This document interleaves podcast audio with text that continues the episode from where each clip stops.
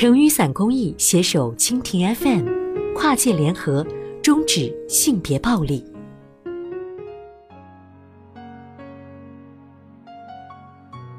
城市那么大，可是我怎么就过得这么难？最近，澎湃新闻刊发了重磅调查：农民工还是得回农村去吗？查文对农民工在城市待不下来，农村又回不去的艰难处境做了深入的案例描述，特别是能够将采访的农民工根据年龄进行分层，以区分代际之间的不同的经历、观点和处境。整体而言，文章将案例、政策和学者的不同观点糅合在一起，较为全面地呈现和分析了新时期农村劳动力的转移和双向流动的困境。但略显遗憾的是，文章没有从性别的视角出发，探讨男性和女性在此次劳动力的转移大潮中的不同处境。近年来，有许多学者从性别视角来探讨农民工的城市融入情况，其中较为主流的一个观点是，性别差异是对第一代农民工的城市融入程度没有显著的影响，但是对新生代农民工的城市融入程度显著影响。因为从城市融入的结果来看，女性农民工的城市融入程度显著高于男性。在男主外女主内的传统家庭分工模式下，男性承担的经济压力更大。新生代男性农民工由于较低的务工收入，以及面临在城市结婚、居住和子女教育等方面的高昂的成本。迫使大部分人还是主动选择了回到农村老家，但看似合理的解释，并不是新生代男性和女性农民工城市融入差异的全部原因。无论是在城市待下来，还是选择回农村，那些年轻的打工妹血泪辛酸其实更多。我们在2013年到2016年在北京、山西、河北等地开展的研究发现。新生代女性农民工在城市里往往会遭遇到就业、生活、情感方面的三重困境。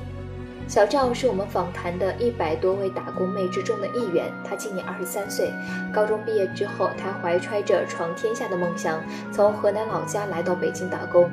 在过去的五年里，小赵换了七八份工作，每份都干不长。最开始，他在一家家具店做推销员，这份工作他做的最长。后来，可能因为家具城的甲醛污染，他得了非常严重的皮肤病。老板嫌他形象不好，就找个借口把他辞退了。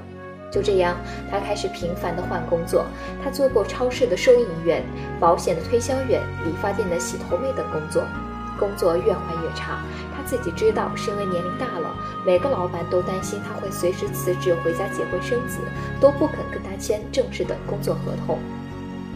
小赵一直住在一个东五环的一个城中村里，在家具城工作的那两年，他跟两个小姐妹合租一间平房。然而这几年，北京的房租每年都在涨，他的工作朝不保夕，三个人的一间平房，他是实在住不起了。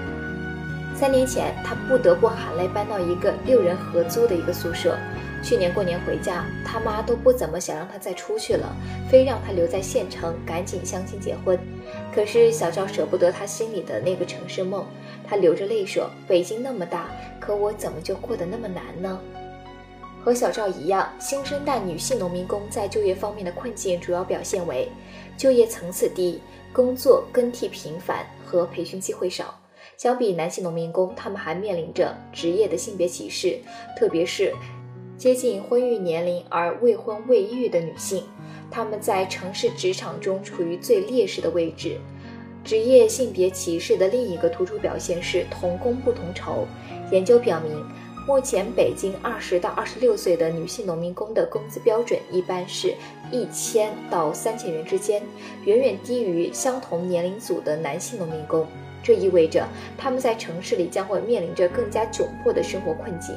在我们访谈的一百多位打工妹中，在过去的三年内没有工资变动甚至有所下降的接近百分之四十，其中工资不升反降的比例达到了百分之十七。从研究的详细结果来看，工资涨跌的水平和工作的稳定性以及女性农民工务工时间和长短有着密切的关系。